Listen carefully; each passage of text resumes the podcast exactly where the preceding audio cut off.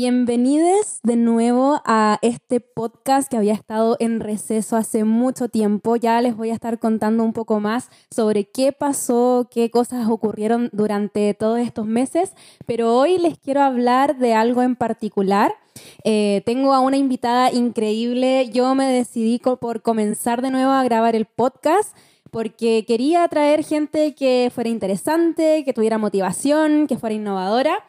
Y eh, esa es como una pequeña descripción de mi invitada hoy día, Camila. Estoy muy contenta de tenerla acá. Eh, como les decía, es increíble, es talentosa, es innovadora, es estilosa, me encanta su estilo de verdad. Así que nada, eh, bienvenida a Más de un Happy. Espero que te sientas cómoda. Nosotras ya conversamos un poco antes. y preséntate, cuéntanos un poco sobre ti, qué te gusta hacer, a qué te dedicas, etcétera. Bueno, primero darte las gracias por la invitación porque la verdad es que es primera vez que participo de un podcast, así que estoy como bien emocionada. Eh, además que toda la vida me han molestado, que me encanta hablar, que hablo hasta por si acaso. Así que eh, gracias por eso, por la invitación, la recepción y por el gin que está fabuloso. Eh, bueno, yo me llamo Camila, pero mis amigos me dicen Cami, algunos me dicen flaca. Eh, yo prefiero que me digan Cami, la verdad. me gusta más Cami. Eh, o la China también, por Corazón de China, que es mi Instagram. Eh, en estos momentos estoy como, podría decir, dedicada 100% a la maternidad.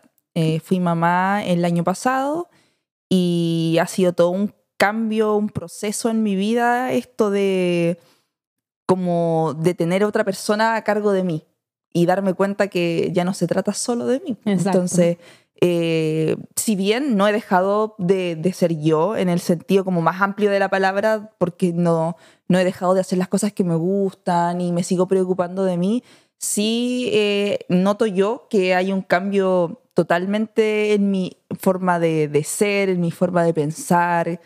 Entonces, eh, bueno, eso, como la, maternidad se lleva la gran parte de mi tiempo y también, bueno, yo de profesión soy trabajadora social, pero este año no he estado ejerciendo mi profesión y me dediqué a estudiar, estudié asesoría de imagen, eh, que es algo que me encantó, que quizás fue algo más que hice para aprender un poco más con respecto a, a mí, ¿cachai? Como autoconocerme más con respecto a mi, a mi estilo y a lo que a mí me gustaba y me acomodaba más. Y este año estudié también eh, diseño de interiores. Y creo que con eso sí le di como al clavo porque he estado como muy motivada. Eh, mi marido es arquitecto, entonces nos hemos como complementado para trabajar juntos y ha sido una experiencia como muy, muy, muy bacán. De verdad que no, no, no esperé que, que eh, iba a encontrar como... Algo que te gustara así como, así como tanto. Porque en realidad fue como, oye, ¿por qué no hace un curso de... Ya, claro. Porque siempre me ha gustado mucho el tema de, lo estético, ¿cachai? Como, y de ahí también tiene, que ver un poco el tema de la ropa, porque siempre, yo siempre le digo a, mi, a mis seguidores en general que... Eh, la inspiración está en todas partes, en todas partes. Y no solamente hablo de, la manera de vestir, sino que en lo que tú ves en el arte, en la cultura, en la decoración, o sea, todo puede servir como fuente de inspiración. Y en ese sentido a mí se me ha dado mucho, como con mucha facilidad el tema de complementar eh, el tema de la moda, el tema de la decoración, los colores, etc. Y, eso, como que e, esa es a grandes rasgos mi... tu presentación. Sí. Eh, acércalo un poquito más para que... Ahí estoy. Sí, ya, perfecto.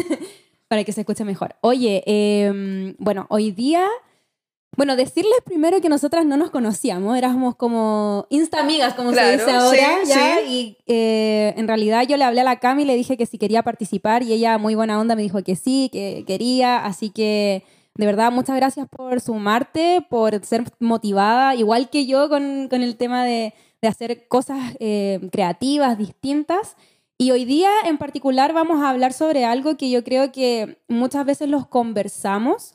La idea igual de este podcast, como yo lo menciono siempre, es hablar sobre esas cosas que de repente uno habla con sus amigos o sus amigas, ¿cierto? Y que decís, oh, esta cuestión podría haber sido un podcast.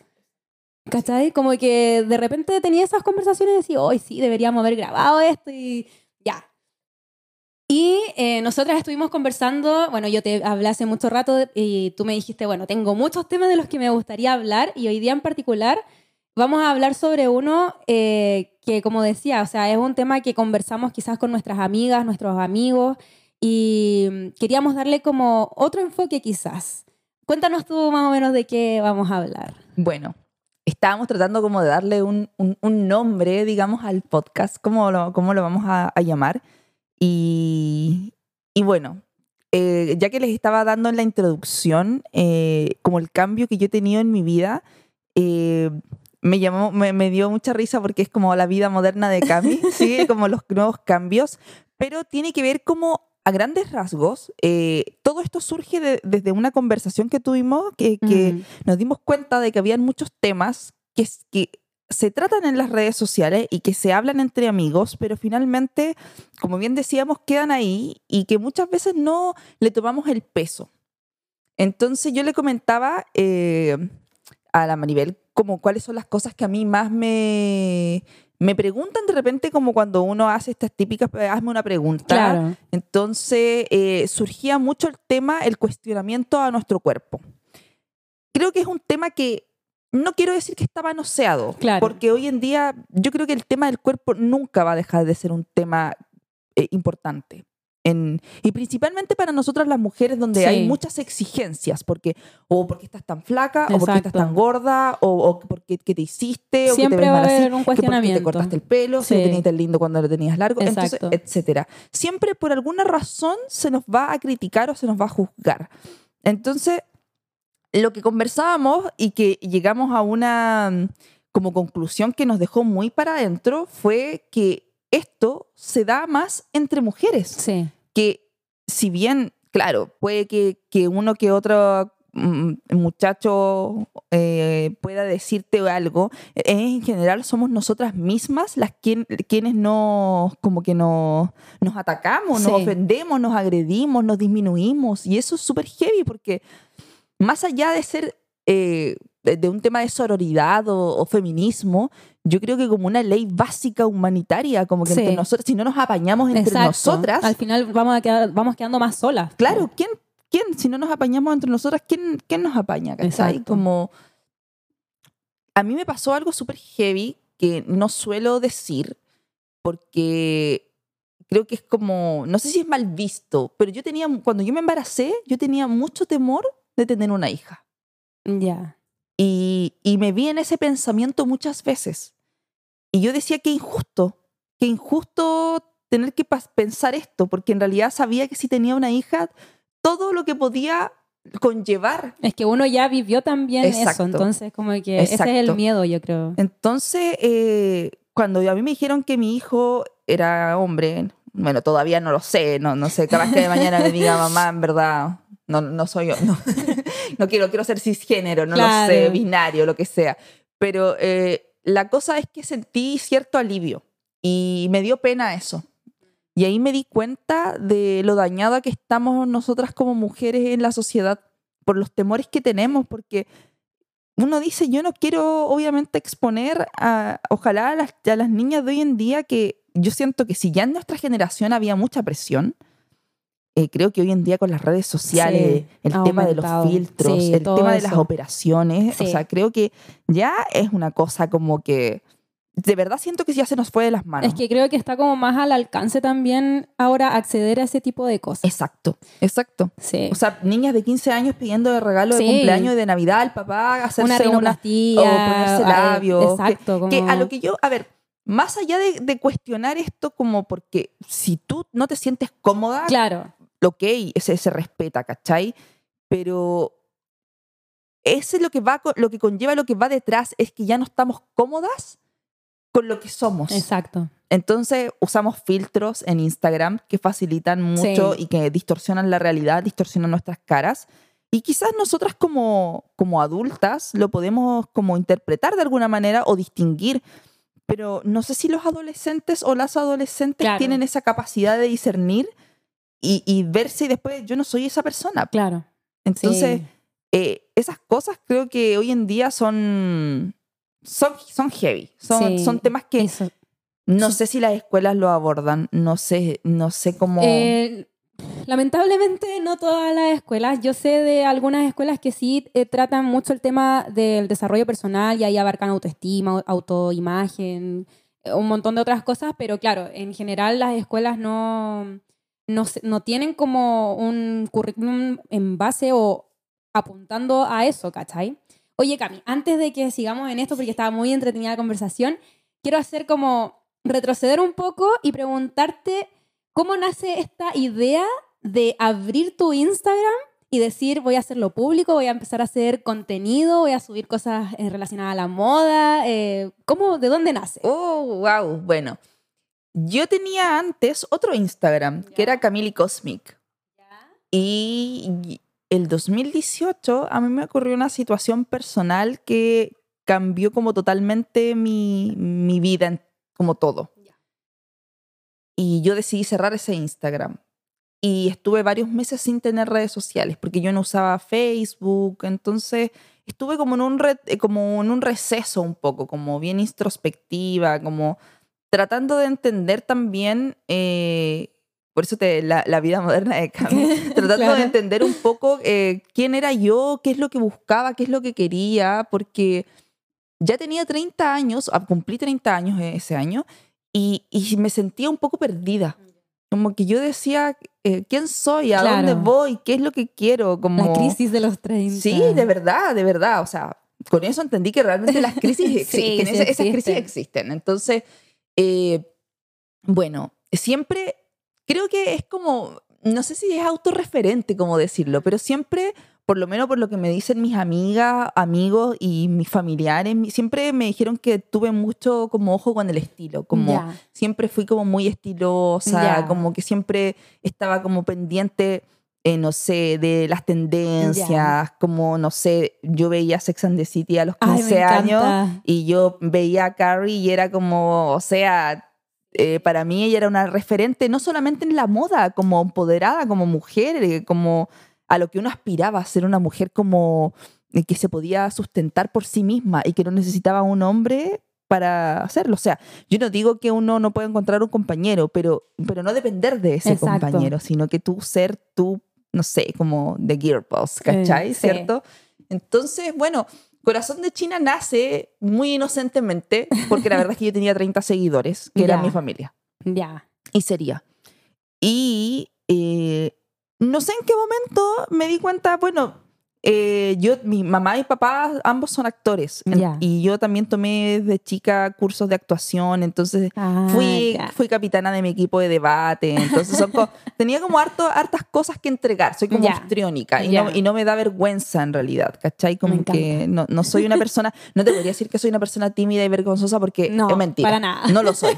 No lo soy. Entonces empecé a hacer cosas que a la gente le daba risa en las redes sociales. Y y como que eso me empezó a gustar, me empezó a gustar no el recibir como el, e, e, eso como, ay, me gusta como tu, tu cuenta, no, sino que, oye, me alegraste el día. Claro. Para mí eso era eh, más bacán que, que alguien te diga como, ay, me gusta mucho tu contenido, no, como, como que yo siento que el tema de influenciar a alguien tiene que ver con eso y lo conversamos el otro día, como si tú en una persona puedes cambiarle la energía con un, con una, con un chiste, con, una buena, con un buen ánimo, ¿por qué no hacerlo? ¿Por qué no hacerlo? ¿Cachai? Y muchas veces te dice, ay, que tenéis 2.000 seguidores y te creí el cuento, tenéis 1.500 seguidores. ¿Y qué tienes? Da lo mismo. Yo, aunque yo tenía 40 seguidores y daba lo mismo. Seguía siendo la misma persona y probablemente seguiré siendo la misma persona siempre. Pero, y bueno, y de a poco fue agarrando como forma, como todo esto de de ir dando ciertos tips de moda, porque la gente me los pedía y, como yo en verdad nunca como me lo esperé, fue así como, oye, qué bacán, como que la gente en realidad sí se interesa, hay un feedback, hay una retroalimentación, porque obviamente si alguien no te pregunta o no, tú, filo, ¿cachai? Pero me di cuenta que había un público cautivo ahí que, que quería, quería más, quería más, quería más. Entonces, y uno se debe al público. Claro, pues entonces uno se debe a su público. Entonces eh, yo dije, ya, pues vamos niña, ¿qué, qué, más? Si al final eh, para mí también fue una distracción con todo esto de, entre la pandemia, la maternidad, como fue como bueno para mí poder como eh, encontrar este espacio, porque para mí esto es un espacio. Sí. Un espacio y me da mucha risa porque mis seguidoras siempre, me- mis seguidoras mamás, ¿Ya? eh, siempre me dicen, Cami, ¿cómo lo haces para ser mamá, tener un bebé tan pequeño y, y estar verte fabulosa. y siempre estar arreglada, weón. Así como que de verdad eh, no lo entiendo. Así como que de verdad, por favor, danos como la, La receta. La receta de. de- y, y también yo te lo comenté a ti, Sí, que, que en realidad yo soy una persona muy estructurada y muy, y muy preocupada. Entonces yo me levanto y yo no, para mí no, yo no puedo andar así como eh, desarreglada. Claro. No me gusta. Yo ando arreglada en la casa, Ya. o sea, no es algo que yo me arregle para una foto o para Ya. salir, no. Yo ando arreglada en la casa. Ya. Soy, soy de esas personas. Soy de ese tipo de Pero personas. me encanta. Oye, y hablando sobre lo mismo, de esto de las redes sociales, el tema del cuerpo, eh, los filtros, todas esas cosas, em, tú decías mucho que, claro, ponías esta, por ejemplo, cajita de preguntas. ¿Y qué es lo que más te preguntan en relación a tu cuerpo en sí? Sí, creo que eso es algo que, que me ha impactado harto, porque bueno, yo siempre he tenido que lidiar con el tema del cuerpo, porque uno piensa que solamente a las personas con, no sé, con, con cierto peso Claro. eh, se le, le debiese como molestar esto, pero resulta que los- lo que callamos los flacos. no, pero, pero sí, sí, me pasó, en sí. el colegio me pasó mucho que me hacían bullying por ser tan flaca, o sea, me hacían palo escoba, nadadora, tabla, no sé, mm, ¿qué, qué apodo no me inventaban? Mis compañeras, porque igual siento que a veces los, los jóvenes son muy crueles, los niños son Sí. muy crueles, los adolescentes en general.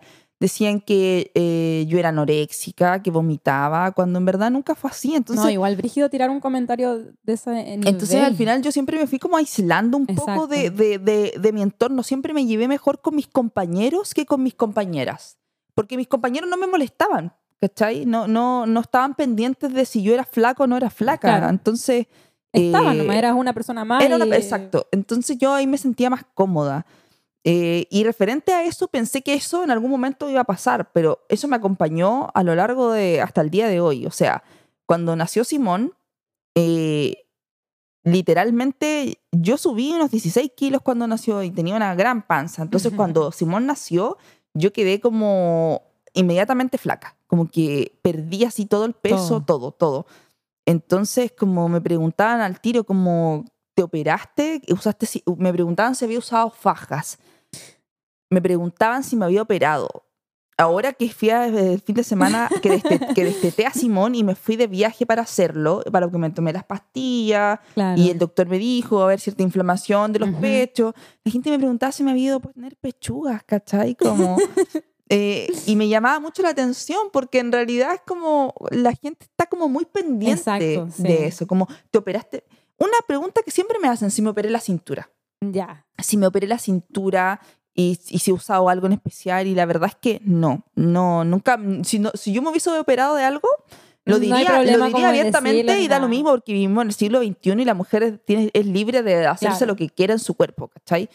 Pero como lo he mencionado en mis redes sociales muchas veces, porque es una pregunta que es muy reiter- reiterativa, vengo de una familia que genéticamente es así. O sea, si tú ves a mis primas, a mi hermana, a, mi- a mis tías, eh, cuando eran jóvenes, todas tenían este tipo de cuerpo, todas eran flacas, pues, caderonas, ¿cachai? De cintura pequeña, es como que es algo genético, no... Y por parte de papá también, mis tías de mis tías paternas también, entonces eh, soy de la raza maldita y no hay nada Claro, que hacer. Así nomás. Pero igual yo creo que, claro, eh, uno. Esos comentarios al final, uno puede hacer dos cosas. O sea, te pueden importar y hacerse como problema en la cabeza, ¿cierto? Pasarse los rollos. Y otra, no pescarlos. Pero cuando uno no los pesca, de alguna forma igual como que se meten por ahí y te hacen ruido cuando te tiran ese tipo por de supuesto, comentarios. pero por supuesto, o sea, es obvio si, de hecho, yo lo comenté hace algún tiempo que cuando yo era más chica me afectaba demasiado, Mm. demasiado. Llegué al punto que usaba ropa holgada. Claro. Prefería usar ropa porque la gente me decía, ay, es que se te, se te Se ven las te ve, clavículas, se te ven los huesos.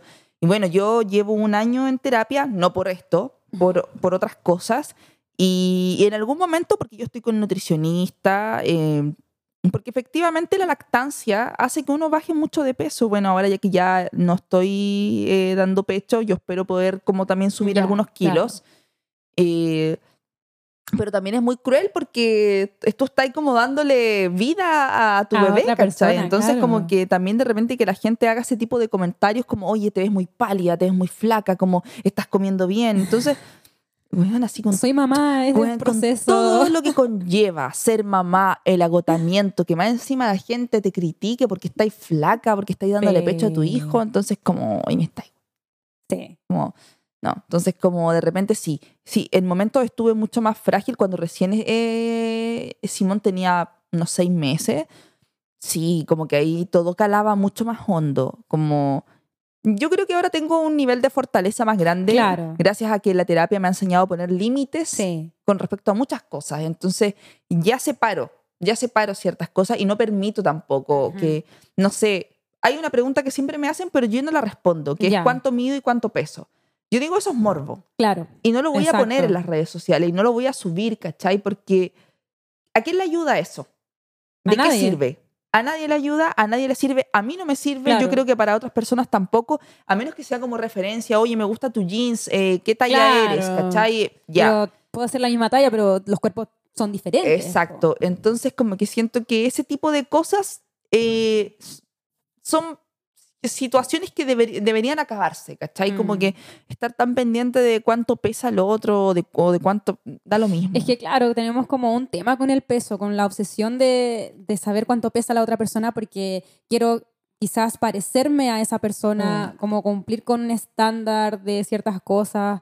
eh, pero ¿por qué crees tú que seguimos con esta como obsesión, ¿cierto? De estar preocupados del cuerpo de otra persona. Sobre todo nosotras que en realidad como que nos han enseñado un poco a estar mirando como el cuerpo de la otra, a opinar sobre lo que se hizo, lo que no se hizo, como hablábamos al comienzo. Claro. ¿Por qué crees tú que, que sigue pasando? Porque, nos, porque seguimos en una competencia. Seguimos en una competencia. O sea, hoy día aún te dicen como que te pueden dejar por una mujer más joven, más bonita, más estupenda, que si no te cuidas, que es que estás Exacto. descuidada. Exacto. Es que estás descuidada. Si estás descuidada, tu marido puede mirar a otra mujer. Es Entonces, que si se cagaron a la pampita, ¿cómo no te van a cagar a ti? Exacto, ¿cachai? Entonces, como, obviamente que esas cosas en tu cabeza eh, eh, funcionan. Oye, todos los cuerpos son distintos y no todos tienen que ser flacos. Hoy, yo te voy a contar una experiencia. Yo tenía una, un- una pareja cuando yo tenía como 20 años y yo estaba muy enamorada de esta persona. Maldito. ah. Te mando, no. te mando saludos. Eh, y él terminó conmigo porque yo era muy flaca. ¿En serio? ¿En serio? Te lo juro. Te lo juro. Y su motivo fue, es que de verdad es Eres como abrazar, me dijo, es como abrazar un costal de huesos. Me estáis weyando. No, no te estoy hueando. Entonces, uno de repente dice, quiero ser flaca, quiero estar flaca. Claro. Porque crees que eso, alcanzar la delgadez, es como el fin del- de, todo. No, y que te van a querer por eso. Exacto. Pero en realidad no es verdad. Eso pasa entre nosotras. A los hombres no les gustan las mujeres flacas. A los hombres no les gustan las mujeres flacas. Te lo digo yo por experiencia que he sido flaca toda la vida y que, que siempre me han dicho, oye, no, no podría engordar un poquito más sutilmente, como... Ah, a ese comentario como pasivo-agresivo. Claro, ¿no? A los hombres no les gustan las minas así flacas, flacas, no es verdad, no es verdad. Eso es algo nuestro. A nosotros que, que nos inculcó Kate Moss, no sé, Claro. ¿cachai? Como ser así eh, mi- diminuta, ser como, pero, pero no, no es real, ¿cachai? No es Mm. real, porque si te vaya a mantener flaca a punta de lechuga, Claro, o sea, no es vida. ¿qué, qué, qué qué onda? Porque ya, ahora con esto yo tampoco estoy fomentando a que tú tengas una vida sedentaria y no, comáis obviamente mal que no, po. pero tampoco es como ponerse como meta en la vida. eh, yo quiero ser una persona flaca, así delgada, onda, que eh, verme, verme muy flaca, ¿cachai? Como, como no. Es que son cosas, como al final, este tema de querer ser flaca siempre, yo me acuerdo desde chica, siempre ha sido tema para nosotras. O sea, siempre buscando como, de hecho a mí me pasó, y yo lo he contado también en mi Instagram y todo, a mí me pasó que eh, yo nunca he sido así, flaca, flaca, flaca. Mi familia, mi papá y mi mamá sí, muy flacos de siempre. Pero yo con mi hermana siempre con las piernas bien gorditas. El tema es que también, cuando era chica, eh, me obsesioné con el tema de bajar de peso. Obvio. Y eh, ya un poco más grande, estaba muy flaca. Y me llegaban como comentarios eh, así como, oye, pero que estáis flaca. Oye, pero, eh, no sé, me sentaba a comer a la mesa, oye, pero que comís un poquito. Y como que todas esas cosas yo decía, y yo, en mi mente, yo me veía y no me veía flaca. O sea, yo pensaba que tenía que seguir bajando de peso. Claro. Entonces, como que es un tema que siempre nos ha acompañado y como que, como hablábamos anteriormente, las redes sociales han como venido a aumentar esta inseguridad que, que todas tenemos en realidad. Y como que es un poco difícil a veces alejarse de eso. Y lo mismo que hablabas con el tema de, de las dietas y todas esas cosas, eh, siento que, claro, es bueno alimentarse de forma saludable. Todos sabemos lo que tenemos que hacer para estar saludables y es algo que ya bueno, lo podemos encontrar en todas partes. No es necesario ir como a un lugar que te lo digan porque todos lo saben. Pero no que eso no sea como que no te quite el sueño, o sea, tienes que disfrutar igual, comer algo que te guste, o sea, ese es el placer más rico que hay, o sea, y también es parte de, de la salud mental, o sea, cómo va a estar, no sé, todos comiéndose, no sé, un pedazo de pizza y tú comiendo lechuga. Claro, o, nada, o, nada, claro, yo también de hambre. Yo también he conocido, he, compartido con personas que tú te das cuenta, tú te das mm. cuenta y, y, ves ese sufrimiento y te dan ganas de verdad de abrazar a esas personas y decirle, eh, come, come, no pasa nada, da lo mismo. Sí. Eh, da lo mismo, ¿cachai? Como... Y bueno, muchas veces que yo también le he dicho como amigas, como me dicen, ay, weana, pero es que tú soy flaca, po. Entonces, como que no tengo derecho a opinar. Claro. Entonces, eso también es como que por ser flaca uno queda como invalidado de opinar, ¿cachai? Entonces, no, pues no es verdad, porque yo también tengo del otro lado de la vereda y te puedo contar eh, que, que eso no lo es todo, no lo es todo en la vida, que al final ser saludable sí es importante, pero eh, ser flaco no es sinónimo de ser saludable. O sea, porque por eso te decía, hay gente que se mantiene delgada a punta de pastillas y, de, y, de un montón de químicos ¿cachai? Y eso no es bueno tampoco para ti, para tu salud. Entonces, yo creo que uno tiene que, lo que tenemos que trabajar nosotras las mujeres hoy en día es en aceptarnos tal cual somos. Aceptarnos y amarnos, amarnos, amarnos, amarnos, porque si nosotras no nos amamos, es difícil que alguien más nos pueda amar, ¿cachai? Cuando tú te empoderas en tu amor propio, y te dejas de comparar con otras personas porque somos todas diferentes, o sea, nadie es igual a otra. Entonces, cuando tú dejas de hacer ese tipo de comparaciones eh, y, sueltas de alguna manera mm. eso, eres libre y te das cuenta que empezáis a vivir feliz. Sí. Y, no, y, y aparte del tema de compararnos como físicamente, también va a un tema como intelectual como que siento que también la comparación que hacemos es, a ese nivel. Por ejemplo, hoy día una chica me habló y me dice, oye, ¿sabéis qué? A mí me gustaría hablar de esto en el podcast, pero yo no soy tan interesante o no soy tan famosa. Y yo le decía, oye, pero si todas las personas son muy interesantes, todas las personas como que tienen algo que aportar. Por supuesto. No, y, y, es cuálico porque cuando uno lee eso o cuando lo cuando esa persona lo escribió, quizá no se dio cuenta de lo que estaba diciendo. Claro. Pero se está minimizando al final siendo que quizá ella está haciendo algo bacán y puede venir y contar algo eh, muy interesante que está haciendo en su vida.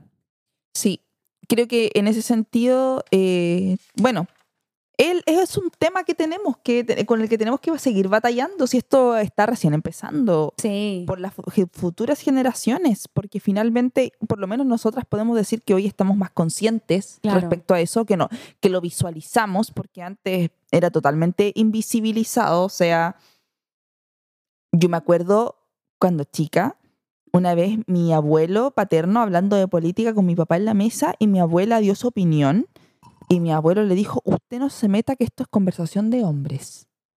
Y eso a mí me marcó mucho. Yo quedé así, plop. Hay temas que son de mujeres, hay temas que y son yo, de y yo, y yo era muy chica, o sea, de haber tenido siete años. Y bueno, mi abuelo era mega machista. Y mi abuela muy sumisa también, porque ella, obviamente, bueno, mi papá lo agarró para el deseo a mi, a, mi abuelo, le dijo, déjala que habla lo que quiera, o así como, pero pero que heavy, porque imagínate que antes era así. y era así, po, y la mujer se tenía que callar. Y te callas y, y, te, y te tenías que callar, ¿cachai? O sea, de repente yo salgo y, y uso escote y, mi suegra se ataca. Mi suegra que tiene 70 años se ataca, se ataca. Eh, pero ¿cómo va a salir así? Y voy y salgo con mi marido, ¿cachai? Entonces como son otras generaciones y a Sí. ellas eso no se les permitió, ¿cachai? Claro. Entonces, yo espero que de aquí a las futuras generaciones nosotras no vayamos a hacer así como, oye, mira, tiene el pelo de color, se rapó, tiene un aro. ¿cachai? Como un, o que un tatuaje te, te, te vaya a convertir en un, un estereotipo de persona, Sí. porque finalmente son adornos que, que Claro. uno como que hoy en día son parte de... Sí, de- y eso no, no determina como el- lo que tú vas a hacer, las Exacto. acciones, las cosas que vas a, hacer en la vida. Como que los paradigmas han ido cambiando, claro, porque antes que se hacía un tatuaje era canero, ¿cachai? Claro, Entonces, sí, sí me acuerdo. Entonces, si tú tienes tatuaje, eres como, no sé, para, la para las personas mayores. Entonces, hay hartas cosas que, que, que podemos todavía ir mejorando y principalmente lo que te decía, tiene que partir por nosotras. Sí. Somos nosotras las que tenemos que dejar de pelear entre nosotras, Sí. ¿cachai? Sí, yo creo que esa es una parte igual compleja porque todavía tenemos como ese chip aquí en la cabeza y cuesta, cuesta sacarlo. eh, sobre, pero yo creo que en realidad las, algunas personas que estamos como quizá en contacto con, con las generaciones quizá un poco más nuevas, igual hay parte de responsabilidad. Entonces como que tratar de ir cambiando eso en ellas, como de a poco, no sé, por ejemplo, a mí igual me gusta hacer actividades distintas también con, con los niños y las niñas que trabajo. De repente, no sé, los niños séptimo básico se pegan comentarios, ay, es que gay, que gay, cuestiones, ¿cachai? Entonces como que yo no soy de retar, pero sí soy de como aterrizar la conversación y decirle, Exacto. oye, mira, eso no es algo negativo, como tratar de hacerlo reflexionar con respecto a lo Claro. que está di- diciendo y también como incentivar y motivar a las niñas a que se empoderen también de que ellas pueden hacer esto, ellas pueden hacer esto otro y eso es algo que a nosotras no nos enseñaron No, no nos enseñaron. eh, dentro de la escuela y quizás nuestras mamás o papás trataron como de guiarnos, pero ellos también venían de una generación que fue criada muy en base al machismo, muy en base al miedo, al castigo, entonces... a lo eh, punitivo. Al final era todo como Sí. que todo tenía que ver como eh, la mujer no puede actuar de esta manera, Sí. ¿cachai? Como no puedes hacer esto, no puedes opinar así, no te puedes vestir de esta manera, Sí. no puedes, o sea, como que La mujer es señorita, tiene que hacer exacto, esto, esto. ¿cachai? Como que nosotras teníamos que andar con esos vestidos y esas zapat- esos zapatitos con vuelitos y como, ya, está bien, ¿cachai? Pero, oye, Pero que también podamos hacer lo otro, como O sea, que no sea tan determinante sí. lo que sea, yo- tengamos que hacer. Yo hoy en día le pongo a, a Simón, lo visto de colores. Y le pongo gorros color malva, morado, polerones eh, eh, tie-dye de Ya. colores, así. Y me han preguntado, ¿y por qué le ponís gorro rosado? ¿Y por qué no? Claro, si es sea, ropa, es ropa. O sea, que uses ropa de color no quiere decir que, que eso lo vaya a hacer de- determinado. ¿Y, si, ¿Y qué tanto? Y Claro, si- y si fuera así, como co- que... como que en No, y además es un niño, o sea, como... creo que nos hacemos, creo que en realidad nos hacemos problemas por, por cosas tan estúpidas de Sí. repente, como, Sí. como vivir pendiente de, de cómo se viste, cómo es, cómo vive el otro, creo que es algo que ya está tan obsoleto. Sí. Como hoy en día hay tanto por hacer por uno mismo, tanto por aprender, hay tantas cosas que puedes hacer. O sea, imagínate, tú estás organizando todo esto que haces tu podcast, que es un fin de Sí. semana que podrías estar descansando, pero no, estás ocupándolo en algo Sí. bacán porque estáis construyendo, estás compartiendo y estás permitiendo que gente eh, dé su opinión y quede plasmado en alguna parte. Sí. Entonces, ¿se pueden hacer cosas? Sí, se pues se pueden, sí. Falta, es cosa de que te motives, de que quieras, ¿cachai? Sí. Pero, eh, pero de verdad ya como que hay que dejar un poco eso de, de mirarnos el ombligo, de mirarnos así como, como por el hombro. Exacto. Como, ya eso ya fue. Sí. Yo, yo creo que ya con la pandemia deberíamos haber aprendido Sí, eso. sí, como sí, la ya- pandemia también fue el tema, como a mí también esto como que eh, el tema del podcast para mí es una cuestión que también me, me permite como votar. Esa, esa es como es como una terapia, por Claro. decirlo de alguna forma. Sí, es que lo es. y, y es bacán porque, claro, eh, a mí me gusta mucho hablar. Y antes yo decía, no, si a mí no me gusta hablar, no me gusta hablar. Y todos me miraban así como, oye, pero si tú eres buena para hablar. Y yo haciéndome como la loca nomás. Eh, pero volviendo como al tema, eh, ¿cómo crees tú que han eh, impactado las redes sociales con el tema del cuerpo? Ya hablamos un poco de los filtros, ¿cierto? Bueno, lamentablemente se siguen como favoreciendo estereotipos de cuerpos que son irreales, Mm. ¿cachai? Porque, no sé, las Kardashian, Hailey Bieber, no sé, eh, Dua Lipa. Estamos hablando de personas que, que tienen acceso a cirugía plástica de alto nivel, ¿cachai? Entonces, no sé, como que de repente hacer esa separación, como te digo, nosotras que ya somos personas más grandes con un criterio más formado, podemos hacer un cierto discernimiento de decir, oye, no, esto es como no es real pero para las personas que están en formación, a las adolescentes que están, que, que ven eso y que anhelan como tener ese tipo de cuerpo y que sufren, ¿cachai? Pues, porque, porque hay mucho sufrimiento en torno a eso, porque son los estándares y porque nuestra misma familia a veces nos hace mucho daño, como, oye, estás más gordita, oye, estás comiendo harto, oye, entonces ese tipo de comentario de los típicos tíos, las típicas tías, así como Comentario culiado. Ese comentario, o sea. No es necesario. No es necesario. Y si quiere comer, que coma, ¿cachai? Porque no sabéis lo que eso puede provocar en, ese, en esa niña. ¿Qué está pasando esa persona? Claro, así como. Oh, me dijeron que estaba gorda, no como más, ¿cachai? Entonces, como. Dejemos ya, hay que dejar eso. Pienso que las redes sociales claramente han distorsionado totalmente todo lo que... Porque tú también en las redes sociales podías hacerte un montón de modificaciones. Modificaciones, pues, ¿cachai? Entonces, Ahora todo está al alcance. Entonces, claro, de repente tú podías ver a la persona en la vida real y ah, en la foto no tiene celulitis, no tiene estrella, no tiene nada. Entonces, bueno, es perfecta, no tiene poros. Claro. No sé, ¿cachai? No tiene ojera. Pero claro, como que vamos a tratando de definir un poco lo que es perfección también, pues, o sea, es como es inalcanzable. Eh, claro, claro, pero es lo que, es lo que se nos presenta en las redes sociales, ¿cachai? Como estos estereotipos que vienen a definir la belleza porque aparentemente no somos lo suficientemente lindas. Claro, entonces eh, es como es irreal, es irreal y por eso también existen los filtros y por eso, o sea, yo tengo conocidas que solo suben fotos a su Instagram con filtro. No suben fotos de ellas sin filtro, ¿cachai? y no lo estoy juzgando ni nada. Claro, pero se entiende por qué. Pero te das cuenta de que también hay algo que psicológicamente nosotras nos afecta, nos afecta porque porque te empecé a comparar, pues yo no soy así, yo no soy linda, yo no tengo los labios así gigantes, no, no sé, ¿cachai? Que, que el pelo así, que el ojo, que, bueno, hasta lo más mínimo.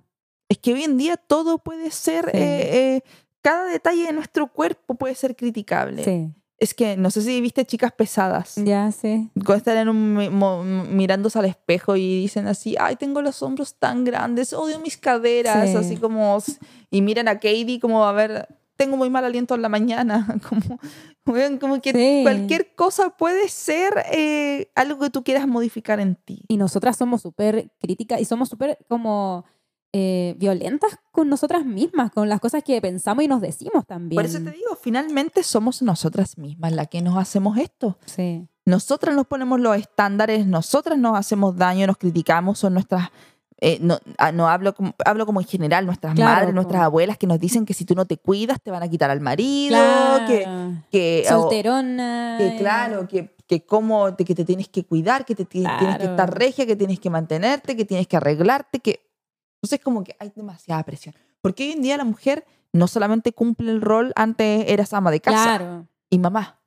Ahora eres ama de casa, eres mamá, eres trabajadora y por sobre todo eres mujer. Exacto. Eso yo creo que es una de las partes más eh, olvidadas o que como casi impuesta de que se olvide de que somos mujeres y como que necesitamos también nuestros tiempos, nuestro espacio y bueno, es cuático. Es cuático sobre todo después cuando, por ejemplo, me imagino para ti ser mamá y tener que cumplir con todos los roles que uno debe cumplir, amiga y bueno. Y no, y esposa, ¿cachai? Como todo, y es como súper... Eh, es heavy porque al final ya en toda la vida tenemos como esta lista interminable de cosas con las que deberíamos cumplir y se nos siguen exigiendo más y se van sumando a la lista porque no sé, por ejemplo, ahora que a ti te empezó a ir bien con tu Instagram y estás eh, subiendo los seguidores. Ahora la exigencia es, pero, ay, pero es que tiene que subir contenido, no sé, de este tipo. Que tiene que hacer esto. entonces como que la lista nunca termina y uno dice, oye, pero si soy una persona que no solamente estoy haciendo esto, estoy haciendo un montón de cosas, ¿cachai? Entonces igual... Eh, yo creo que primero partir por uno, como decir, ya, no tengo que volverme loca con, con esto, pero también es la exigencia que hay del, del entorno, ¿cierto? De las otras personas de decir, ah, pero es que, por ejemplo, con el tema del feminismo, es que si es feminista o se pone la bandera por el feminismo, tiene que ser así, así, así, así, así. Entonces, bueno, todas las mujeres viven el feminismo de manera distinta, viven el tema, no sé, de la sororidad de manera distinta, ¿cachai? Entonces, no sé, siento que la lista para nosotras la exigencia sobre todo es eterna. Y, quizás cada día se le aumentan más cosas, ¿cachai? Porque finalmente, no sé, eh, si pasa algo en el colegio, ¿a quién van a llamar? A la mamá. Y la mamá es la responsable. Y si, el, y si tu marido te engaña, es que es tu culpa porque lo descuidaste. Exacto. Y así un montón de cosas. Siempre la responsabilidad es de una. Porque, bueno, la definición de familia dice, habla de que recae el peso sobre la mujer es la mujer la que crea la unificación familiar. O sea, sociológicamente está visto desde esa manera y de ahí parte culturalmente que la mujer une todo, ¿cachai? Entonces hay mucho peso sobre hay mucho peso y mucha presión sobre nosotras. Yo trato de manifestar mucho eso en mi Instagram de porque tengo varias seguidoras mamás y como de siempre empoderarlas en que no se olviden de que no solo son mamás, ¿cachai? También son mujeres y que por mucho que cueste, tienes que darte el tiempo para ti. O sea, yo una vez hice un reel escondida en el baño, como tomándome, tomándome una copa de vino. De verdad nunca había pasado tanto tiempo en el baño, mi mejor amigo. Pero da lo mismo, aunque tengáis que hacerlo así, pero necesitáis, y, y si tienes que pedir, y algo que yo aprendí este año, si tienes que pedir ayuda, debes pedir ayuda. No somos supermujeres, no, no lo somos. Necesitamos contención. somos frágiles, somos fuertes, somos, tenemos un montón de características, pero no somos super mujeres. Me encanta ese concepto que, dijiste de supermujeres porque es como también, eh, yo he visto las generaciones anteriores, no sé, de nuestras mamás, ¿cierto?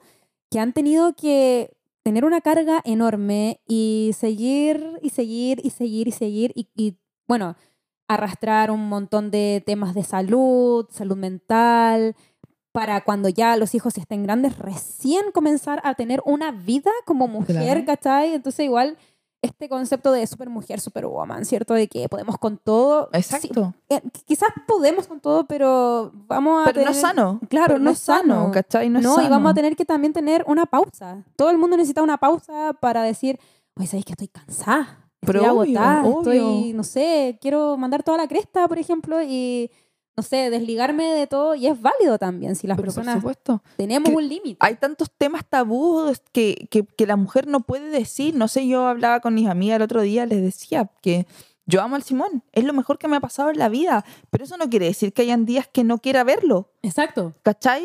Y, mi amor sigue intacto por él, pero hay días que, claro, que es como, bueno, así no quiero ver a nadie, no quiero, como que quiero paz, silencio. Y eso no me convierte en una mala mamá ni en una mala mujer, pero si tú dices eso abiertamente, la gente dice, ¡Ah! pero Ave, Ave María Purísima, esta madre desnaturalizada, ¿cachai? Claro. O sea, bueno, antes imagínate lo que nos decía el Uber, ¿te acuerdas? Ay, verdad que tuvimos una experiencia ahí con un Uber. muy especial, eh, a las que nos quemaban por brujas. Porque, exacto. O sea, tú pensabas diferente, tú le decías algo, algo diferente, es bruja, quémela, ¿cachai? O sea, estaríamos todas quemadas. Todas, todas. Oye, Cami, eh, ¿y qué crees tú que podríamos hacer, qué acciones podríamos estar como haciendo ahora para ir como erradicando esta, esta obsesión de opinar del cuerpo de otra persona, eh, no sé, el mismo, las mismas redes sociales donde tenemos lamentablemente la posibilidad de comentar lo que se nos dé la gana, ¿cierto? Sin, sin como tener esa conciencia y decir, pucha, debo ser más empática o más empático, ¿cierto? Con la otra o con el otro, con el otro. Eh, pero ¿qué crees tú que podríamos hacer como una acción concreta? Mira, yo creo que con esto estamos partiendo algo bastante grande. El tema de hablarlo, de eh, visualizarlo, de exteriorizarlo, porque muchas veces las mujeres no lo dicen, no lo dicen, ¿cachai? No se habla, es mejor no decirlo. Yo creo que, bueno, yo no sé, tengo 3.700 seguidores, no son tantos, pero hay otras personas que tienen muchos seguidores y esas personas podrían también, yo creo que cuando tú hablas de influenciar a alguien, em, también tienes que hacer ese papel, Sí. ¿cachai? Y yo creo que educar nunca está de más. No. Y hablarlo, y seguir hablando, y seguir hablando hasta Ser que... repetitiva, como lo que hablábamos el otro día. hasta, hasta que todos terminemos hablando en lenguas muertas, da lo mismo, Claro. pero, pero todos tenemos que manejar esta, eh, o sea, si se ha logrado avanzar en tantos temas, yo creo que nosotras tenemos que educar a las amigas que tengan hijas, eh, también enseñarles que no estamos en una competencia, que esto no es Mm. una guerra, que esto no es, quién es más bonita, tú eres la más bonita, no, Claro. no, todas somos bonitas. Como decía mm, eh, Gabriela Mistral, todas vamos a ser, todas íbamos a ser reinas. ¿cachai? Entonces, eh, todas merecemos lo mismo, el mismo respeto, y eso también se parte en la casa, en el colegio, entre nosotras como amigas, Sí. en las redes sociales, acciones concretas, reales, es hablarlo, es hablarlo, hablarlo, hablarlo hasta hablarlo, por los codos hablarlo, sí. y, y visualizarlo en las escuelas, que se trabaje, que se hagan talleres, que hablarlo con las mamás en talleres marentales, empoderar a las mujeres, empoderar a las niñas. Oigan, ¿saben qué? Nunca te compares con tu compañera, nunca te compares con, o sea, no, ¿cachai? Educar a la gente, porque finalmente a nosotras, no se- ya lo dijimos, a nosotras no se nos educó, a nosotros por alguna extraña razón o una revolución. Eh, eh, claro. que, que permitió que nosotros pudiésemos tener esto así como se acabó, ¿cachai? Sí. O sea, Y como que también empezar a, a decir, chuta, esto que estoy haciendo no está bien, esto que estoy, no sé, pensando tampoco está bien. claro. Y es, es complejo igual enfrentarse también a una misma y decir, oye, ya, voy a cambiar esto. Pero como tú decías, al final la repetición el- es como, no sé, una, hacer ejercicio. Hasta que se- lo repito, lo repito, lo repito hasta que lo hago un hábito. Exacto. ¿Cachai? Entonces igual eh, a mí me encanta ese tema de conversarlo con las amigas, conversarlo con distintos grupos de personas con los que uno se relaciona, como a pesar de que quizás esa persona no te esté escuchando, pero algo le va a quedar. Algo, Exacto. ¿cachai? Hablarlo en las redes sociales también es algo súper importante. plantearlo, ponerlo sobre la mesa. Yo creo que si tú tienes eh, la capacidad de eh, comunicar, es tu deber como comunicador, como ser parte de, de, si la gente te escucha, de manifestar los temas que son atingentes y, que, y no mantenerte al margen, no decir, no, no voy a tocar este tema porque no. Tanto se, se habla de política y de un montón de cosas, hablemos de cosas que realmente nos Sí. están afectando, la salud mental, el tema del- de las mujeres, la, el tema de, la, de cómo estamos como... eh, ¿Cómo se dice esta, esta palabra? Se me fue como distorsionando Mm. el tema de nuestros cuerpos, de nuestras caras, como, no sé, como yo creo que de verdad eh, es un fenómeno, es un fenómeno digno de estudiar. Yo no sé, sociólogos de Chile, ¿dónde están? Hacemos el llamado. ¿Qué están haciendo? sí, Pero en realidad como que, claro, el, el tener un- como una plataforma donde tienes quizás a mucha, mucha gente eh, o poca gente o la que sea que, que tenga en tus redes sociales, eh, si tienes como la intención o tienes la posibilidad de hacerlo, es importante conversarlo, plantearlo y lo que vuelvo a repetir, o sea, y lo que tú también decías de si llegas a una persona, si esa persona te dice, oye, ¿sabéis qué? Eh, con lo que dijiste me cambiaste el día o me hiciste pensar, "Ay, nunca lo había pensado así, ahora lo pienso de esta forma, gracias, no sé. Eh, hablarlo, porque yo por, por lo menos de repente digo, pucha, quizás estoy acá sentada hablándole al celular y hablo como loca y nadie me está escuchando y yo hablo porque me gusta y porque siento que son temas interesantes. claro, Y después digo, ay, pero ¿quién me va a pescar? O sea, ¿alguien estará escuchando lo que... ¿Verá todas las historias? Porque uno de repente igual sube harta historia, entonces, ¿verán todas las historias que uno está así como subiendo? Después te das cuenta que sí, porque más de alguien... que créeme que más de una persona Está ahí. Y que le sirve y Sí. que lo ayuda, ¿cachai? Sí, Entonces, sí. Entonces es súper importante. Yo creo que en verdad no, no, no, no está de más, no está de más que, que manifestemos esto. Oye, quiérete, ámate, quiérete, quiérete. Y repitámoslo. Sí. Y no peleemos entre nosotras, no somos enemigas, ¿cachai? O sea, es- esta cuestión, de verdad, es como muy chicas pesadas, como... No nos tratemos entre nosotros así como de perras, de maraca, de puta, así como fea culia. No Sí, sé, porque de verdad somos nosotras las que nos tratamos así, Sí. somos nosotras. Entonces, como, eso tiene que parar, ¿cachai? Como, como esa pelea constante como de quién es la reina, quién es la más linda, quién es la más... Y, y como que en realidad yo hago como esta reflexión de que, bueno, no es necesario que te caigan bien todas las mujeres, porque obviamente todos somos distintos, todas somos distintas y hay cosas en las que no vamos a, a congeniar, ¿cachai? Pero por último, no tener ese comentario como de maraca, ¿cachai? O el respeto. El respeto. El respeto. Mínimo que se merece la otra persona, ¿cachai? El respeto eh, es un, es un valor universal. Exacto. y transversal, así pero que... claro, no es como... Claro, porque de repente dicen, no, es que, ay, tengo que como ser como eh, compañera de todas y el tema y amiga de todas. No, no se trata de eso, ¿cachai? Pero sí tener respeto, tener empatía y saber que, oye, esa mina que está ahí también le está pasando quizás lo mismo que te está pasando a ti, o le pasó, o está pasando por algo peor incluso. Entonces igual... A las mujeres nos han pasado tantas cosas, tantas cosas, que yo creo que tú te sientas a conversar con un, en un grupo de mujeres, si juntas a 10 mujeres de mm. distintas edades, eh, de distintas, eh, no sé, de todo, como, y, y, y, le empiezan a hablar de su historia, te vas a dar cuenta que todas estamos dañadas por alguna razón, que todas hemos tenido un una persona tóxica en nuestras vidas, que alguna vez se nos hizo daño, que alguien más de alguna ha sido abusada por un familiar, por alguien que, por una pareja. Sí, eso es cuático. ¿cachai? Entonces, como, eh, en verdad, todo lo que nos ha pasado, y más encima de eso, sumarle pelear entre nosotras, porque sí, yo creo que es innecesario. Yo creo que eso es lo que nosotros podemos, lo que podemos hacer por nosotras es tenernos más respeto. Y estoy súper de acuerdo contigo con que no nos vamos a llevar bien todas. Claro. Porque nunca te llevas bien con todo el mundo y no se trata de eso. Pero sí se trata de respetarnos y decir, ella es mujer igual que yo y, pasa por... Le, quizás ha pasado por cosas súper similares a las que he pasado yo. Entonces, sí.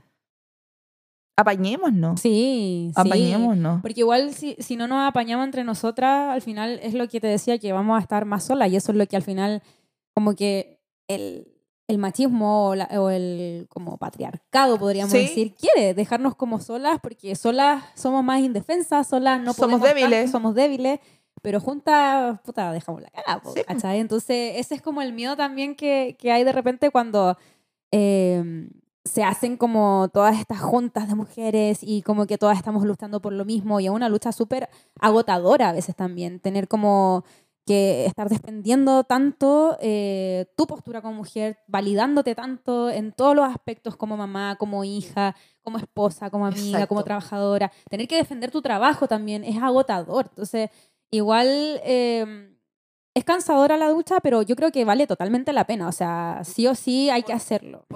Mira, por las futuras generaciones hay que hacerlo. Sí. sí. Se lo debemos, se lo debemos. Yo tengo dos sobrinas y no quiero que ninguna pase por las cosas que quizás yo tuve que pasar. Exacto. Así que creo que quiero un, un, mundo mejor, más empático para ellas, por lo menos en lo que respecta a nosotras. ¿Cachai? Porque no es mucho lo que podemos hacer quizás eh, con los hombres, pero entre nosotras... Es que ellos igual tienen su responsabilidad, pues, ¿cachai? Pero entre nosotras sí podemos empezar a educarnos y, y empezar a cambiar ese chip de, de que dejemos de compararnos, de competir y de pelear. Sí eso. Oye, estuvo súper intenso esto, como que me, encantó eh, la conversación, siento que pudimos abarcar varios temas, como que no solamente el tema del cuerpo en sí, sino que como cómo se da este fenómeno de la amistad entre mujeres, cómo nos vemos, cómo nos relacionamos, etc. Así que nada, pues Cami, estoy súper agradecida de que hayas podido estar aquí, que hayas participado, que hayas regalado un poco de tu tiempo. Sé que de repente quizá es un poco difícil organizarse, pero súper agradecida de, de, tu presencia. Espero que lo hayas pasado bien, que te haya gustado. Súper. Eh, voy a invitarlos, invitarlas, invitarles a que vayan a seguir a la Cami. Di tu Instagram para que ahí cerquita el micrófono para que se entienda perfecto. Mi Instagram es corazón de China, pero no de así, es corazón China. claro, no es la palabra de, sino que solo la de.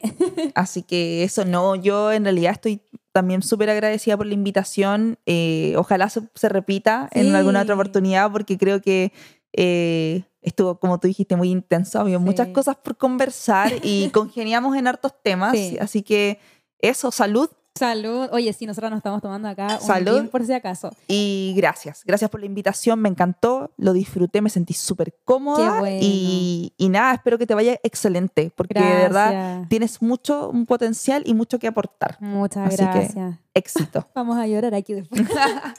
Oye, eh, para finalizar, eh, les voy a pedir, por favor, que vayan a seguir al podcast en Spotify. Esto también va a estar en YouTube y obviamente en el Instagram del podcast, que es más de un happy podcast. Y obviamente, obviamente nosotras no estamos tomando algo porque el nombre del podcast es para eso. Así que eso, muchas gracias por escucharnos. Espero que les guste este capítulo y nos estamos eh, viendo, escuchando en un próximo capítulo. Adiós. Chao.